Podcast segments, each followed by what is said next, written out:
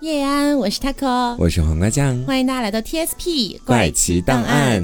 那么今天的这期节目呢，是要跟大家聊这个志怪系列。是的，嗯，为什么说是志怪系列，不是聊斋系列呢？嗯，是因为我们之前在某一期节目其实讲到过，呃，像聊斋里面的故事，我们已经讲的七七八八了，差不多了。嗯，然后我们就觉得说，可以像以前一样，哎，再去找一找《子不语》或者说是《阅微草堂笔记》等等的，类似于聊斋的这样的一些古籍里面，嗯，哎，所写的一些故事。所以今天的话呢，我们的故事一样有一部分是来自于聊斋，一部分是来自于子不语的。对我给。大家讲的故事是来自于《聊斋》的，分别叫做《齐天大圣》和《同人语》啊。那我这边要跟大家讲的呢，是来自子不语的几个故事，有修集。还有山娘娘，以及铁公鸡和鬼怪怪，怎么这么可爱啊？你那边的名字？对，因为这次我在子不语里面挑选的故事，都是我觉得有一点搞笑的成分在，啊，然后又有一点点小羞羞的部分在，这样子。是，嗯，好，那我这边先跟大家讲我们来自子不语的第一个故事啊，嗯，这个故事的名字呢叫羞疾，害羞的羞，疾病的疾。哦，说呀，在浙江湖州有一个沈秀才。离得很近哎，离我们录音的地方。呃，这个沈秀才吧，他年纪非常小的时候就已经开始学习写文章了，所以呢，他的文学素养非常的好，写的一手的这个好文章，这个样子。嗯，没想到啊，沈秀才三十多岁的时候，突然得了一个怪病。这个怪病呢，就是会让他产生害羞的这种情绪的一个病。怎么说呢？就说每次吃饭的时候啊，沈秀才都会用手指挠自己的脸，一边挠一边说“羞羞”，就这种。为什么会如此？以及他上厕所的时候，也会一边上厕所一边用手指挠自己的臀部，然后说“羞羞”。然后下面噼里啪啦，噼里啪啦。但是我觉得关键是，到底是谁去发现的沈秀才上厕所的时候会这样子？还把他偷偷记录下来。这种细节很奇怪哈。有偷窥狂。包括沈秀才。他家来了客人的时候呢，沈秀才也是这样操作的。嗯，所以家里面的人呢，一直以为他是有什么疯癫病之类的，没有特别的在意。但是后来看到沈秀才一天天的变得越来越瘦弱，也找了医生来医治，没有任何的效果之后呢，就觉得有些奇怪了。偶尔呢，沈秀才他的头脑会进入到一个比较清醒的状态，家人却问他说：“你为什么要这样呢？”沈秀才就说。啊，我发病的时候吧，其实是有一个黑衣女。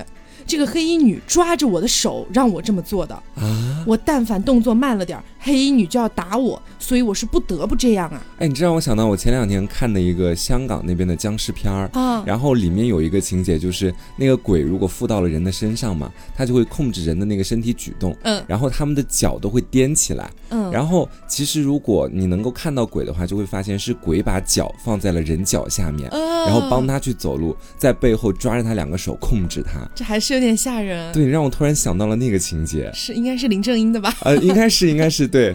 好，那家里人听了沈秀才这么说之后，就觉得那可能是妖怪作怪了。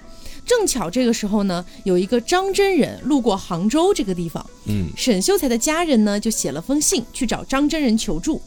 张真人读完信之后啊，就回了一句话，这句话是。交给安县城隍庙查报，我以为是关我屁事，不是，也就是说张真人要把这个事情交给城隍庙去查办。嗯，十多天之后，张真人派了人过来说啊，我们这个张真人昨天去问过啦，根据城隍庙里的神所说，沈秀才的前世，也就是他的上一辈子，嗯，是双林镇一个叫叶生的人的妻子，而他看到的那个黑衣女就是叶生的妹妹。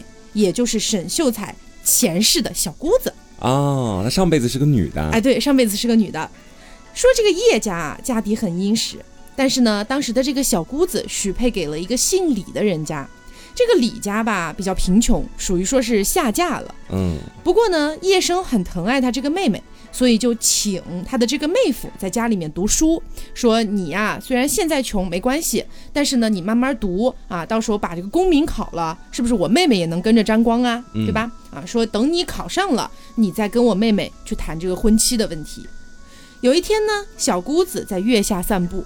就看到这个李郎啊啊，就是他的未婚夫嘛，嗯，正在夜里读书啊，在夜读，真读假读啊？哎，真读真读啊！然后呢，这个小姑子就私下派丫鬟啊，说你去送一杯茶水给李郎吧，啊，结果其实这事儿也没什么，但是那个丫鬟嘴碎，转头呢就告诉了嫂子，就是沈秀才的前世。哦，那前世作为嫂子吧，沈秀才也不是很地道。在知道了送茶这件事儿之后，这个嫂子就在第二天很多人面前用手去刮小姑子的脸，然后戏耍她，有点戏弄她的意思，说羞不羞啊，羞不羞啊？哦，哎，羞不羞是这么来的？对，小姑子听了之后就很气愤，于是她上吊自杀了。哦，这么怨念吗？对，并且死了之后，这个小姑子还把这事儿投诉到了城隍庙那个地方去。那心眼儿是有多小啊？对，心眼儿确实有点小，而且不仅仅是投诉，他还要求报仇索命。我天！当时这个自家人打自家人。对，当时这个城隍庙里的神啊，就下了个判决，说闺门中的处女月夜下送茶，本来呢多少是有点嫌疑。怎么能因为别人开了个玩笑戏耍你了一下就要人家的性命呢？这是绝对不可以的。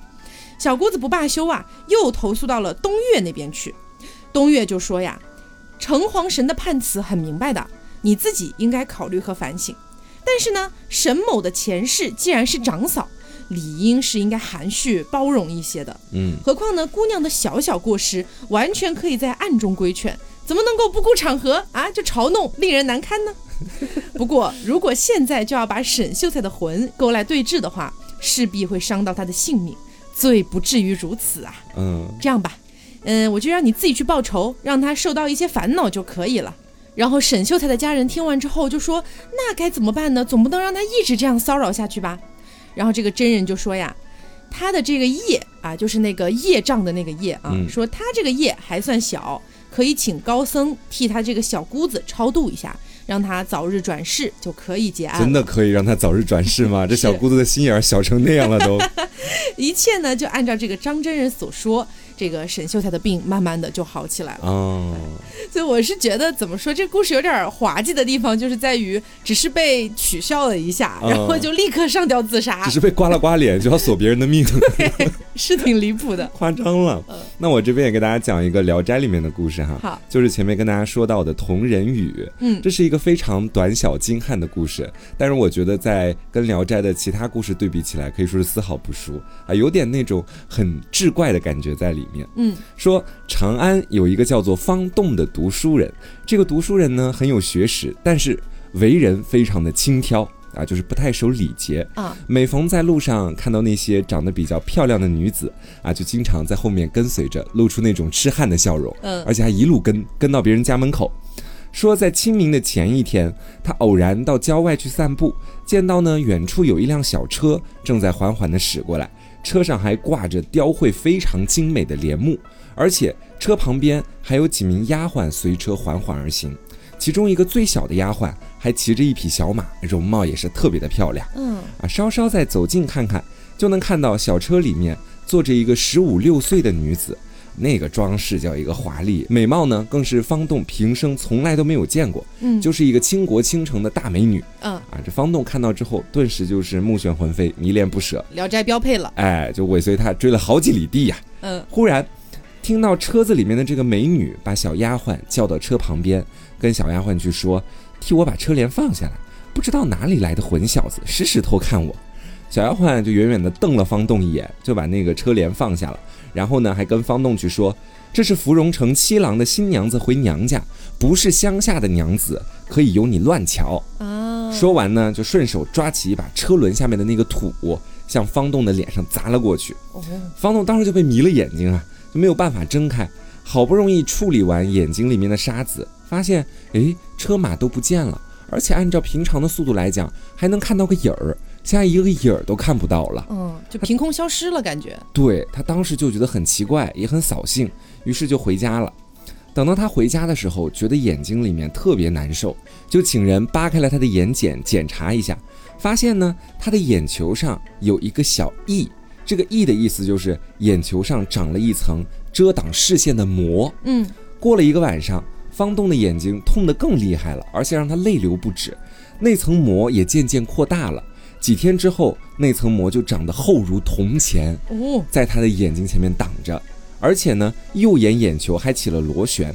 其实我一直不太懂蒲松龄的这个螺旋到底是什么意思啊，我就找了一下，根据现代的疾病来讲哈，嗯，它指的是那种螺旋状的红血丝，一般是眼睛受到了细菌感染所造成的这个结膜炎所引起的一个症状。但是不知道蒲松龄当时会不会有现代医学知识啊？他只是说起了一个螺旋这个样子。嗯，然后到了这个地步，其实我们都知道方栋的眼睛呢算是瞎了，没有办法看见任何东西了。嗯，他就试了无数的药啊，找了很多的医生，都没有用，都治不好，就让他非常懊恼，而且也觉得很忏悔啊，每天晚上在那个被窝里哭泣。都怪我去看美女，有什么好看的？罪不至此吧，对吧？我也觉得那边是心眼有点小。嗯，后来呢，方栋又听说诵读《光明经》就能够解除灾难，于是他就找来了一册这种书啊，让人教他去诵读。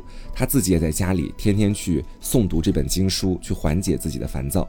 久而久之，他就慢慢的安下心来了啊，早晚都盘膝静坐，手持着念珠，默诵着《光明经》的经文。如此坚持了一年，就没有那些每天想要看美女的心思了，万念俱消。虽然我也不知道这到底是好事还是坏事，可能他妻子也挺苦恼吧，因为这件事情。是，有一天啊，他突然听到左眼里面有一个好像苍蝇那种嗡嗡嗡的声音，很细小的声音在说：“黑漆漆的，真叫人难受。”什么啊？啊！右眼这个时候也突然发出了很小的声音说：“哎呀。”难受，咱俩就一同出游啊，出去透透闷气。慢慢的呢，方栋就觉得自己鼻孔当中有那个小虫在蠕动的感觉，特别的痒，就好像有东西就要出来了。过了蛮久哈，感觉那东西又从鼻孔回到了眼眶里面，他就又听到那个小东西说：“哎，这家人怎么回事啊？感觉很久都不照看园庭了，那些珍珠兰都枯萎死去了。”已经出去玩过了，又从鼻子里回来了，算是，嗯啊，就看到外面基本上花草都枯萎了嘛。这其实说的都是实话，因为方栋他在以前还没瞎的时候特别喜欢兰花，所以园庭里面就种了许多这种花，他自己也经常亲手去浇灌。但自从失明了之后呢，这件事情就搁下很长的时间了。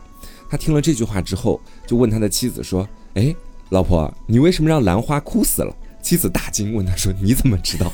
你不是失明了吗？”兰花的事儿我也不太清楚啊，我只是很震惊于你分明失明了，还知道外面是什么样的一幅光景。方栋就一五一十的跟妻子说了具体的缘由，妻子呢就来到了园庭当中，看见园子里面的兰花果然都枯死了，但是他还是不太相信方栋眼睛里面有小人儿这个事情，嗯，他就坐在房间里面不声不响的等待。啊，等待猎物自己出来。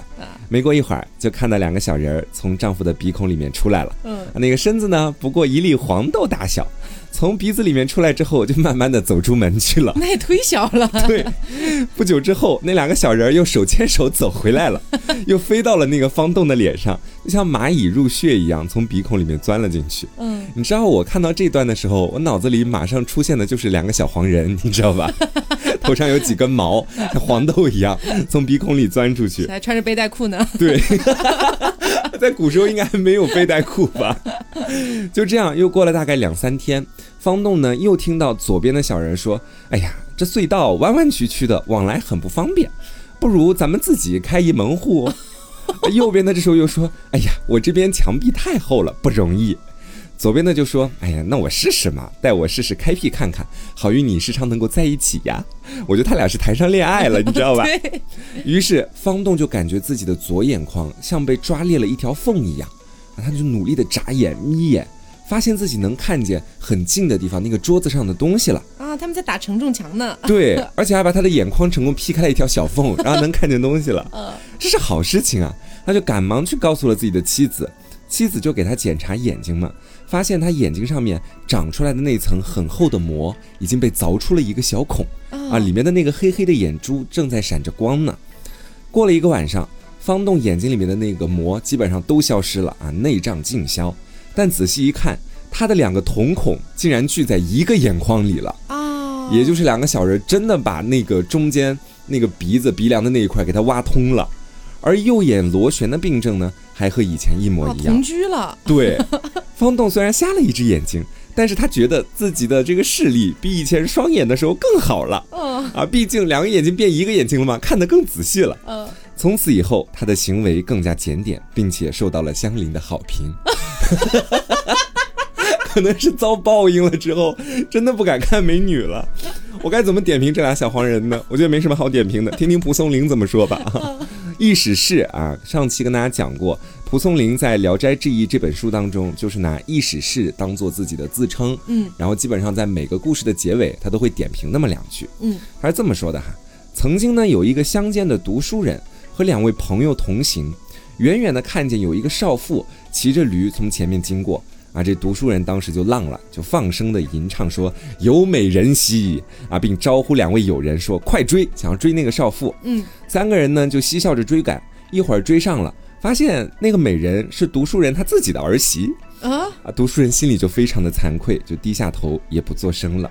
同行的另外两个朋友呢，还假装不知道这个事情，对那个少妇评头论足，而且言语非常下流。这位读书人只好结结巴巴地说：“啊，这个这个是我的大儿媳呀，不好意思。”同行的朋友听完之后也停止了亵渎啊，说：“凡是轻薄之徒，想侮辱他人，往往也是侮辱了自己，多么可笑啊！至于咪目失明，那是鬼神给予的惨痛报应。但是不知道芙蓉城主到底是一个什么神？难道是菩萨现身吗？”然而，小郎君能辟开门户，足见鬼神虽凶恶，却也允许人悔过自新。可是我觉得他只是看了一眼，他又没有追着人家大放厥词。我觉得可能是他先前有对别的女性言语轻佻，因为前面就说过他是一个很轻佻的人嘛。哦，那就刚好这次那个芙蓉城主，我觉得也不是人，应该是路过的鬼怪，刚好给了他一个惩罚。其实啊，这样说起来感觉合理，对吧？如果单看一眼就给他眼睛变成这样，我也觉得也太 过分了。好。那接下来呢，继续跟大家分享一个来自于子不语的故事。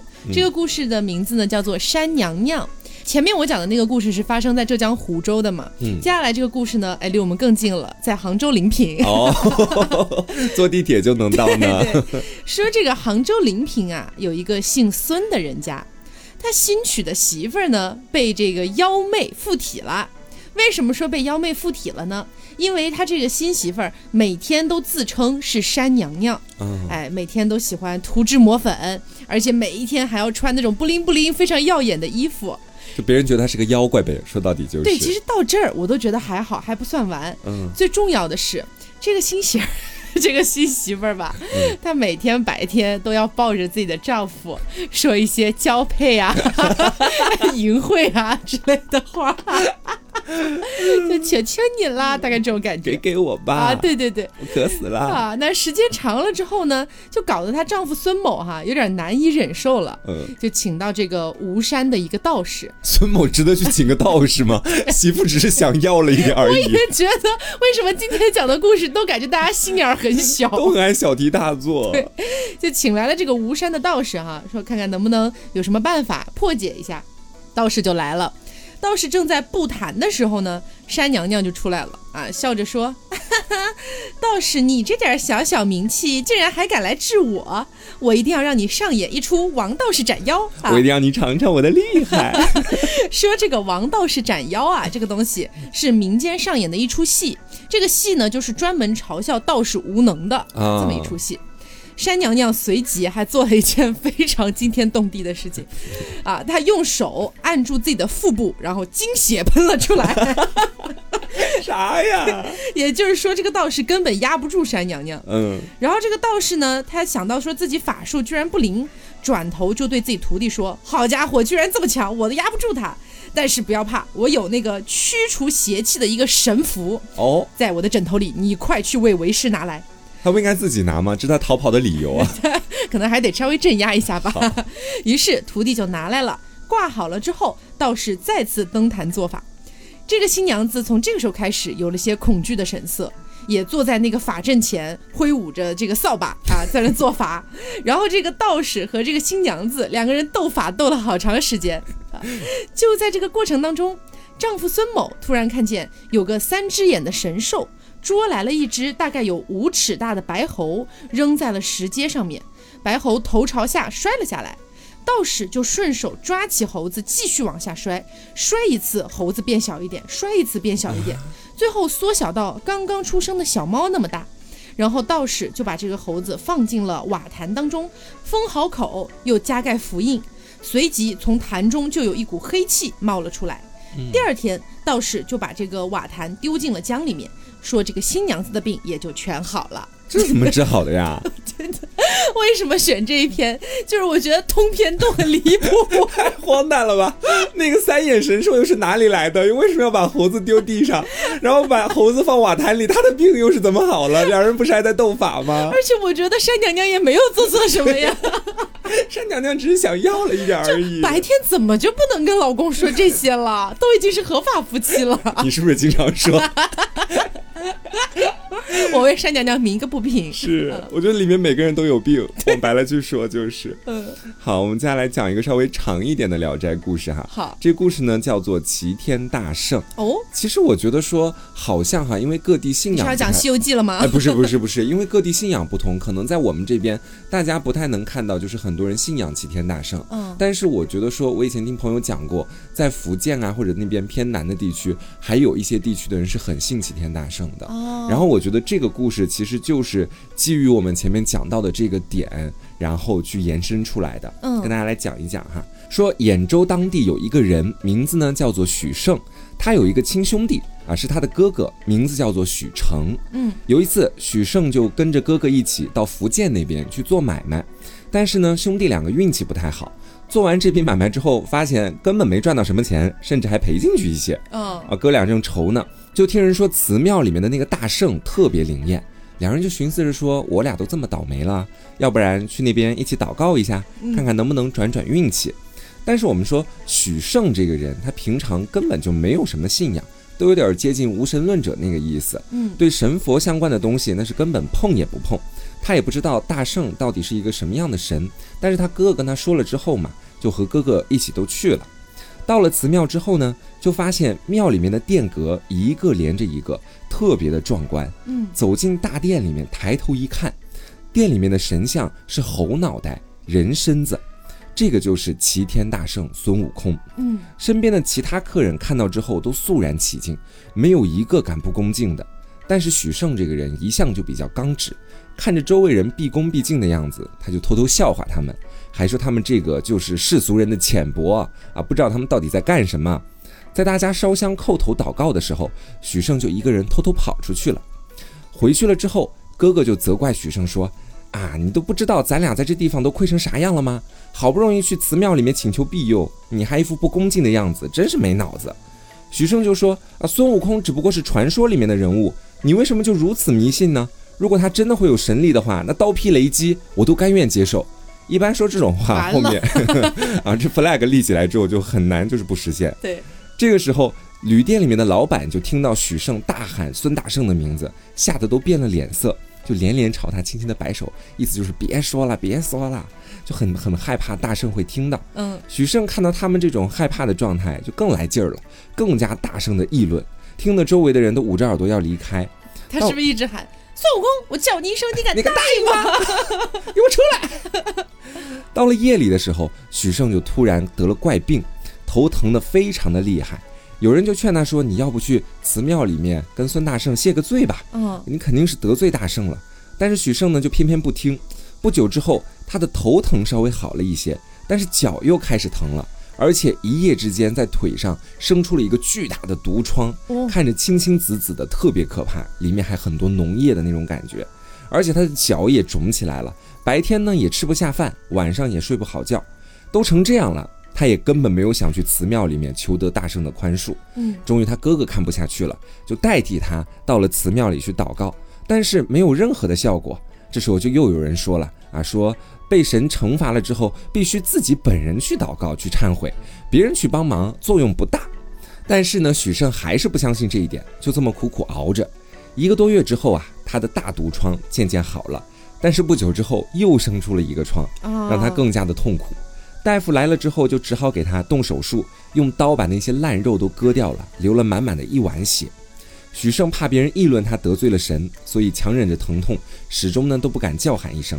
其实许胜这个人吧，说来也怪，他就是要强，就不信鬼神，但宁愿忍着疼痛都不去庙里。但是呢，就怕特别害怕周围其他人的议论，一来二去算是吃了不少苦了。嗯，又过了一个多月，许胜的毒疮好了，但是他哥哥又得了大病。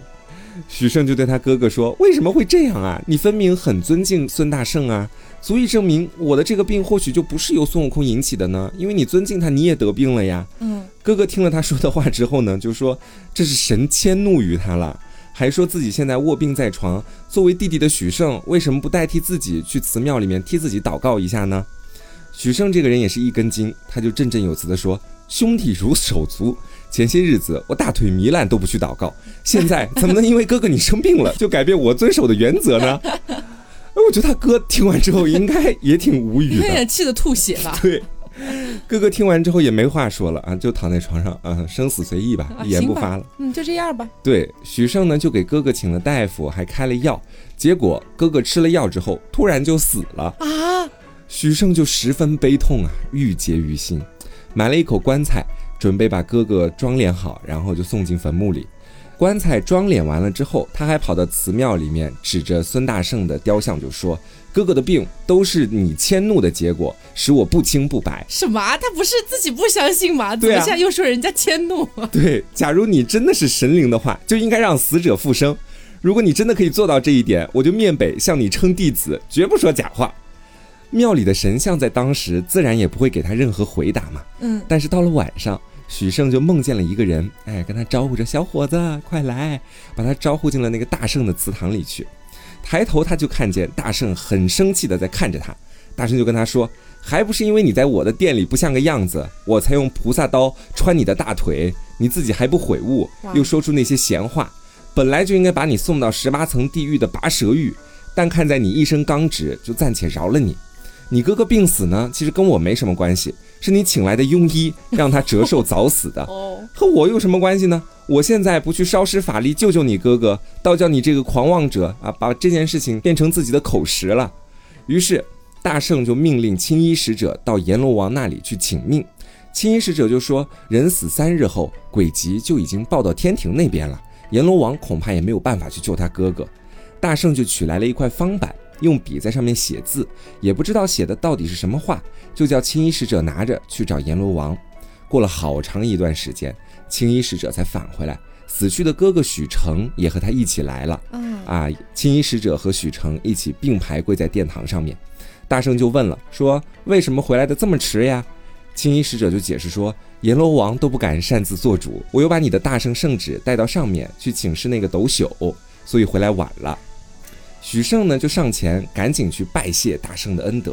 大圣就说：“你可以马上同你哥哥回去，如果你之后能够一心向善，一定会赐福于你的。”嗯，兄弟两个觉得悲喜交加，就搀扶着一起回去了。许胜这个时候就突然醒了过来，他知道刚刚发生的这一切都不过是一场梦而已，但是他也觉得非常的奇怪，就急忙的起身打开了那个棺材。我以为他就说：“嗯，原来是个梦，我又不要信了。”算了吧。这也太夸张了吧！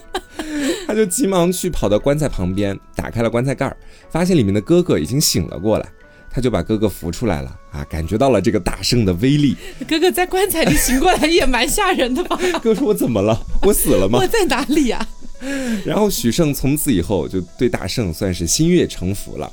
但是此时现实的情况早已经不容乐观。他们两兄弟好不容易攒下的本钱，在治病的途中都已经消耗了大半。嗯，然后呢，哥哥的身体又还没有完全的康复，两个人只好面对面坐着发愁，因为前面不是刚亏了钱吗？咋整呢？后面两人又都得大病啊，等于是赔了夫人又折兵。有一天，许胜就在城边闲游，忽然遇到了一个穿粗布衣的人啊，这个人就看着他说：“你为什么忧愁啊？”许胜就这个时候刚好有苦无处去说，所以就详细的讲述了自己的遭遇。嗯，那个人就又说有一个好地方，你到那里去看一看，或许可以解除你的苦闷。许胜就问他说什么地方呀？那个人就说不远不远啊。许胜也是小呆瓜，就跟着他一起去了，嗯，也不怕自己被拐什么的。走出城半里多地，那个人又说我有小法术，请客就能带你到我要带你去的那个地方。于是就叫许胜两手抱住他的腰，他微微点了一下头，啊，许胜就觉得自己脚下生云，腾跃而起，不知不觉间就跨过了几千里地。哦，许胜心里当时还十分的害怕，这不是筋斗云吗？哎，你猜到了，十万八千里了。是许胜一开始心里特别害怕，许胜一开始心里特别害怕，就闭着个眼睛还不敢睁开。没过一会儿呢，那个人就说到了。许盛这才睁开眼一看，四周到处都是盖着琉璃瓦的宫殿，五光十色，闪着金光。许盛就特别惊讶地说：“这是什么地方呀？”那个人就说：“这是天宫啊。”两个人刚才还好好的，这就到天宫了啊，这就到南天门了。嗯，那就许生可能心里还在想：我现在到底是算生还是算死呢？这就到天堂里去了。嗯，他也没管那么多，就跟那个人一起并肩而行。两个人越往上走，走到了高处。过了一段时间，他们发现，在不远处又出现了一位老人。那个人就对许胜说：“正好遇见这位老人，是你的福气呀。”说着，便举手和那个老人互相问好。老人呢，就邀请他们两个到了自己的住所，煮茶待客，但是只端上来两杯茶，完全不顾及旁边有许胜在的。嗯。然后那个人这时候就介绍许胜说：“这个是我的弟子啊，千里来做买卖，就专门到仙社来拜访，请求你赠送点什么东西。”嗯。老人于是就叫童子拿出了一盘白石。那一盘白石形状很像雀蛋，就麻雀蛋，嗯，澄澈如冰，还闪着光呢。老人就叫许胜从盘子里自己拿，许胜就心里想着说，这东西看起来还蛮珍贵的，拿回家必定有用处。于是呢，就拿了六个。然后那个人就带他上来的那个人就觉得说：“哎呀，许盛这个人十分廉洁呀，没有贪婪之心。”又帮他拿了六个，总共拿了人十二个东西。然后就交给许盛一起包了起来，嘱咐他说：“你要把这些石头都装到腰上的那个钱袋里去。”之后呢，就跟老人告了别。这个人又带着许盛顷刻间回到了地面上。许盛特别感谢他，就向他叩头，还问他说：“你的仙号到底是什么呀？”这个人就笑着说：“刚才我所施展的法术呀，就是所谓的翻筋斗云，你已经猜到啦，对，提前就猜到了剧情，这个很容易猜。许胜听到之后就顿时恍然大悟，哦，原来是大圣，对，这个人就是孙大圣啊。于是他又请求保佑，孙大圣就说：“你刚才所见到的就是财星，那个发财的财。”他已经赐给了你十二分的利益，你还需求什么呢？我也没什么好帮你的啦，能解决你现在的困境啦。许胜于是呢又拜了一拜，等起来一看，发现孙大圣早就已经不见了。那他怎么回去？他在地面上，只是刚走出城半里地而已。OK OK。许胜回去之后就很高兴的把这件事情告诉了哥哥，然后他解下那个钱袋，和哥哥准备共同看一看那个石头。没想到那个白石早就已经融在钱袋里了。嗯，后来他们用车拉着货物回到家乡里面，获利数倍。从此呢，他们就多次到福建，且每次都向大圣祷告。其他人的祷告时常不怎么灵验，但是许胜所求的却没有不应验的。我觉得这才是真实版本的“我上面有人”吧。一开始就是不打不相识，一开始不相信，后面人还只帮他。但是我觉得这个故事还蛮符合我印象当中的齐天大圣的那种形象的。是对，就是可能怎么说暴躁的。对，这么说起来好像有一点怪怪的。就是平时正常正经的来拜我的人，我可能就觉得还好吧，对不对？对不对？那其他人呢？为什么不保佑？这这就是一定要有一点不打不相识的一个过程。哎，你说是真的，是吧？就是挺符合我看《西游记》里面的孙悟空那种感觉的，就是会有一点自己的。小怪癖，你是不敢说 “m” 这个词吧？我也不敢，呸呸呸！我刚可没瞎说。来看看蒲松龄对这个故事怎么说的哈。他说：“从前有个书生经过寺庙，书生非常善于画画，于是在墙壁上面画了一把琵琶，之后就离去了。等到寺庙里的僧人回来之后，就看到了墙上的那幅画，他就跟周围的人说：‘看见那幅画了吗？啊，这是圣琵琶显灵了。’”于是之后就不断的有人前来烧香求福，就求那个琵琶的护佑。嗯，说天下的事情啊，本来不一定真有其人，人们认为它灵，那么它就灵了。为什么呢？因为人心都那么想，事物就有所依托罢了。啊，这是蒲松龄，我觉得他也挺门儿清的那种感觉。他就是有一种反封建的 迷信色彩了。所以这故事是用来反讽的吗？好志气啊，蒲松龄先生。OK，好，那接下来再跟大家继续分享一个来自子不语的故事。嗯，这个故事的名字呢叫铁公鸡。嗯，应该是一毛不拔的人吧？对对对啊，说是在山东济南有一个富翁，虽然说他是富翁啊，但是他天性吝啬无比。嗯，人们呢就送了他一个绰号叫铁公鸡，一毛不拔。哎，就小气的一毛不拔。忽然有一天，他叫来了一个媒婆。说媒婆呀，嗯，你看看帮我说个媒，我想纳个小妾，嗯，但是呢，我的这个彩礼聘金我要最低廉的，不仅如此，我还要样貌最美的。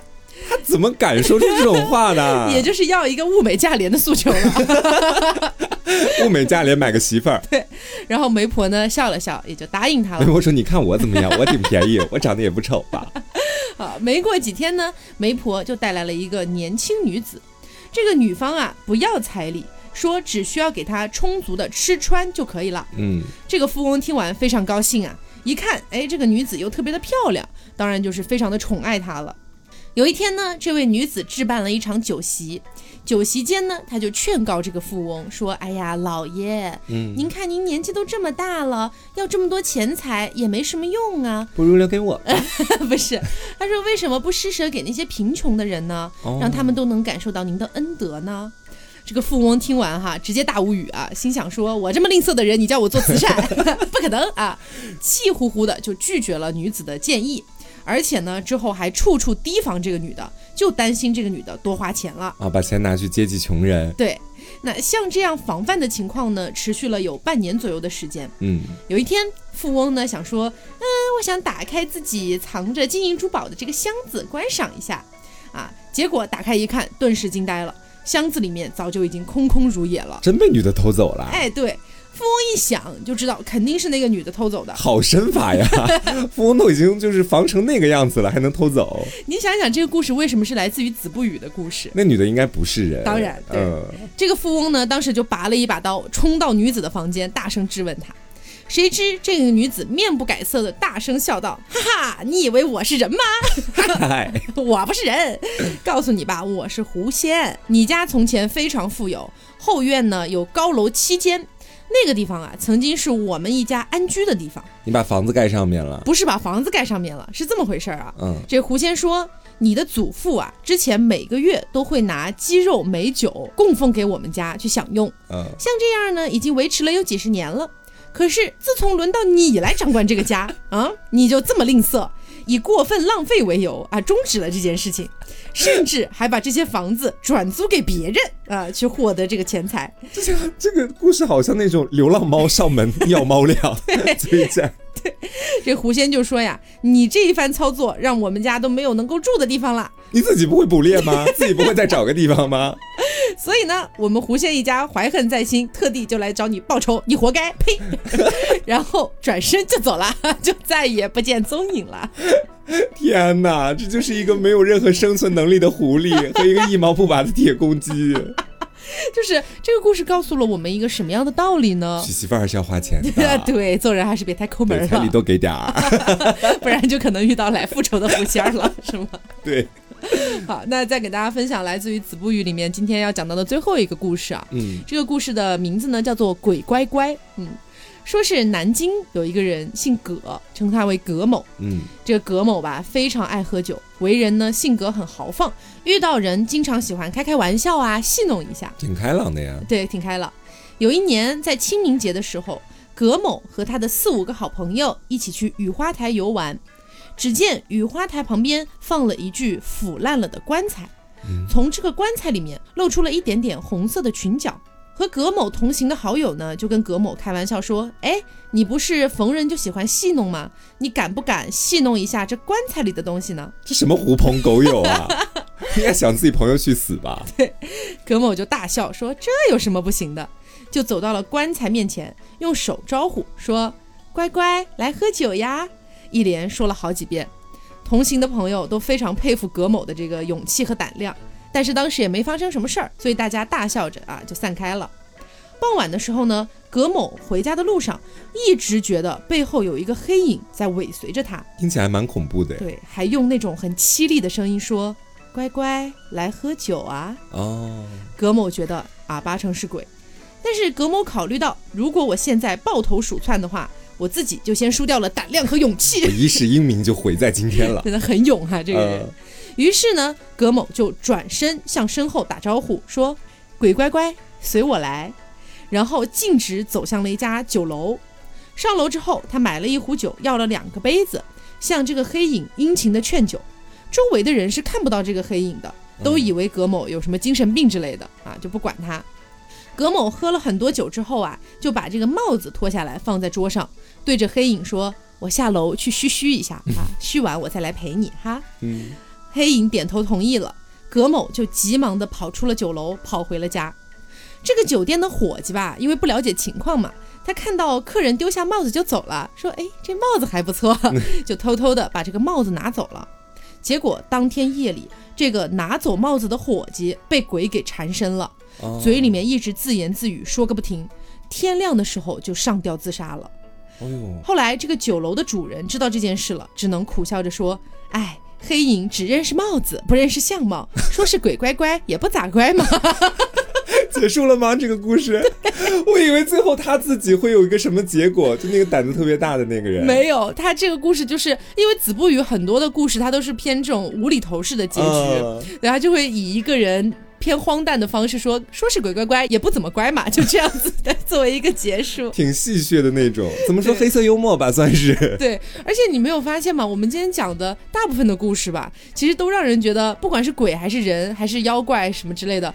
多少都有那么一丢丢的小心眼子，嗯，对吧？呃，我觉得齐天大圣不算啊，就是其他的那些，就是会感觉好像也没有怎么样，但是我就要搞死你的那种感觉。因为一点小小的屁事，之后记恨在心，对啊，然后之后就要搞出很多的事情，甚至想谋财害命。嗯，这可能就是古代的这种志怪小说的一个。